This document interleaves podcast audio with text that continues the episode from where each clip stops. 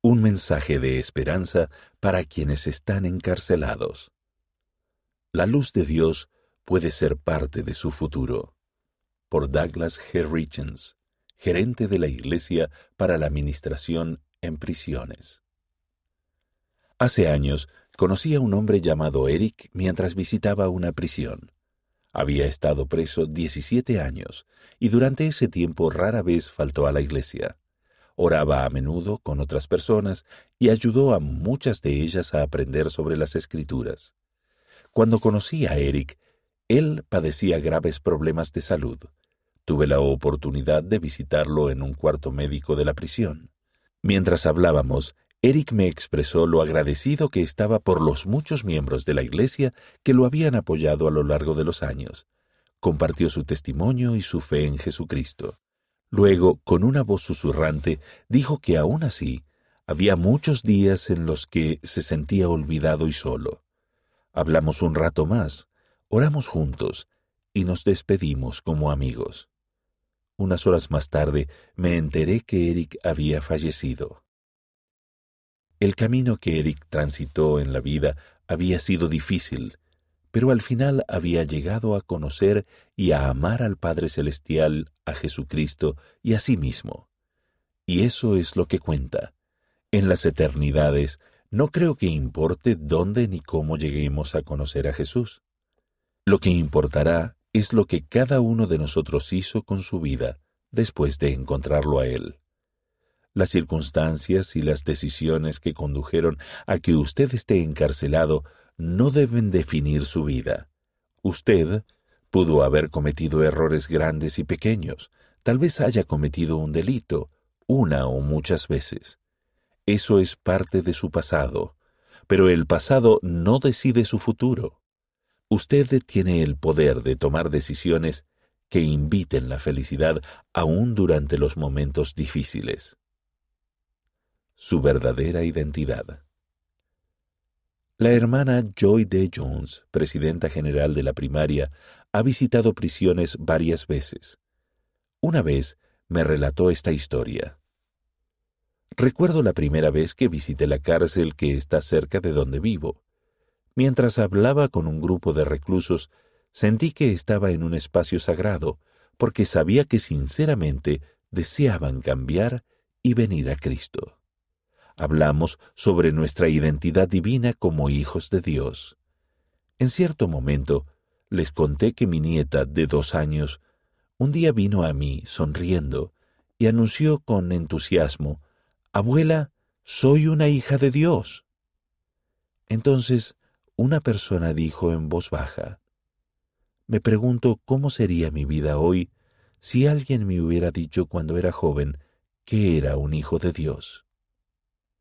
Lo bueno es que todos somos hijos de Dios, prosiguió la hermana Jones, ya sea que lo aprendamos de niños o más adelante en la vida.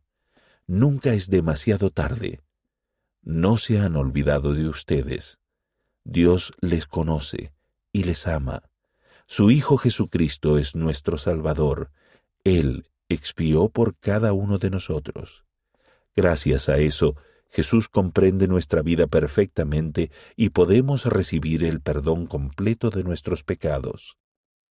Él dijo, Pues aun cuando ella se olvidare, yo nunca me olvidaré de ti, pues he aquí te tengo grabada en las palmas de mis manos.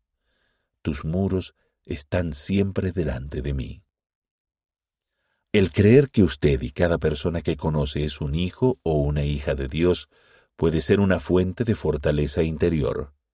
Conforme acepte esa verdad y permita que guíe su vida, hallará más paz y se convertirá en un ejemplo positivo para otras personas. Recuperar la confianza. A lo largo de la vida puede ser difícil saber en quién confiar, pero usted siempre puede confiar en su Padre Celestial. Las Escrituras enseñan que Dios le conoce de forma perfecta. Él le ama y no puede mentir. Si para usted es difícil confiar en otras personas, incluso en Dios, ore al respecto. Pregúntele a su Padre Celestial, ¿me amas? ¿Puedo confiar en ti? Luego preste atención a la respuesta. Podría llegar como un sentimiento de paz o un pensamiento sereno. Podría llevar tiempo, pero Dios contestará sus oraciones. Además de saber en quién puede confiar, es importante llegar a ser alguien digno de confianza. Quizá no sea apropiado que usted tenga contacto con aquellos a quienes haya lastimado, pero aún así puede considerar los sucesos pasados desde el punto de vista de ellos, desarrollar compasión y orar por ellos. Usted puede escoger ser una persona digna de confianza en las nuevas relaciones que establezca. Puede ser un largo camino. Estoy agradecido por estas palabras de aliento del elder Jeffrey R. Holland del Quórum de los Doce Apóstoles. Sigan amando, sigan tratando, sigan confiando, sigan creyendo, sigan progresando. El cielo los está animando hoy, mañana y siempre. Criar a los hijos desde la cárcel. Quizás sienta la tentación de pensar que no puede ser padre o madre durante el tiempo de encarcelamiento. Luche contra ese modo de pensar. Siempre que sea posible, busque maneras de apoyar a su familia y a sus hijos. En años recientes, los líderes de la Iglesia han hecho hincapié en la importancia de enseñarnos el Evangelio unos a otros en nuestras familias. Pregúntese, ¿cómo puedo ayudar a mi familia a recibir las bendiciones del Evangelio? A continuación figuran cuatro ideas. Primero, siempre puede orar por su familia. La oración es un poderoso tipo de esfuerzo espiritual que no está limitado por los muros ni la distancia. Segundo, si se le permite comunicarse con sus hijos, halle maneras apropiadas de expresarles su amor. Enséñeles las lecciones espirituales que está aprendiendo. Tercero, haga un esfuerzo por volver a comunicarse con amigos que sean dignos de confianza. Forje una relación con aquellos que sean una buena influencia para su familia. Cuarto, cambie para mejor. Todo esfuerzo que haga para mejorar y asumir la responsabilidad de sus decisiones le ayudará a ser mejor padre o madre. Seguir avanzando. Nuestro profeta actual, el presidente Russell M. Nelson, dijo que el propósito de esta vida es prepararnos para comparecer ante Dios al seguir el ejemplo de Jesucristo. Y logramos eso conforme nos arrepentimos todos los días y recibimos su poder purificador, sanador y fortalecedor, enseñó. Entonces podemos sentir una paz y un gozo duraderos incluso en épocas turbulentas. El arrepentimiento es parte importante de la sanación. Comienza cuando usted ora sinceramente a Dios, le dice que ha hecho mal y le pide que le perdone empezará a sentir paz a medida que aprenda del Evangelio y siga el ejemplo de Jesucristo. Esos sentimientos y el cambio en su conducta son evidencia de que está comenzando a sanar. Los líderes de la Iglesia están dispuestos a ayudarle a recorrer el camino de regreso a Dios. Por medio de Jesucristo siempre será posible regresar a su Padre Celestial. Aunque tal vez sienta que ha recibido el perdón de Dios, antes de que lo perdone la familia, la sociedad o incluso algunos miembros de la Iglesia, no se desespere. Solo continúe avanzando, confíe en las promesas de Dios y en su tiempo. Dios le ayudará a sanar.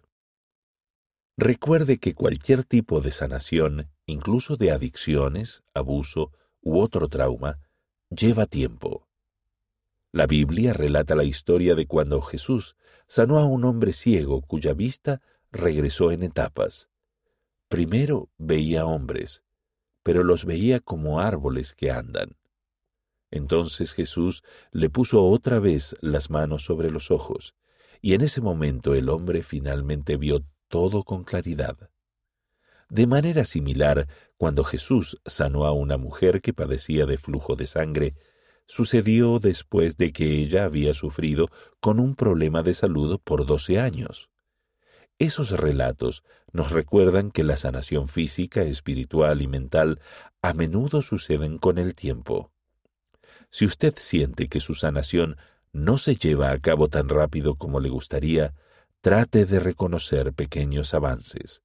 Ore y hable con Dios sobre sus sentimientos y agradézcale cualquier progreso que haya notado. Si ya es miembro de la Iglesia de Jesucristo de los Santos de los Últimos Días, si está aprendiendo más acerca del Evangelio o volviendo a ser miembro de la Iglesia, sepa que nos preocupamos por usted. No importa cómo haya sido su pasado o cuánto camino quede por recorrer. Su futuro puede estar lleno de la luz de Dios. El sendero del Evangelio nos da fortaleza, nos da consuelo, conduce a más felicidad en esta vida y gozo en la eternidad. Su Padre Celestial y Jesucristo le conocen y le aman de manera perfecta. Ellos nunca lo abandonarán, nunca le harán daño, nunca se olvidarán de usted.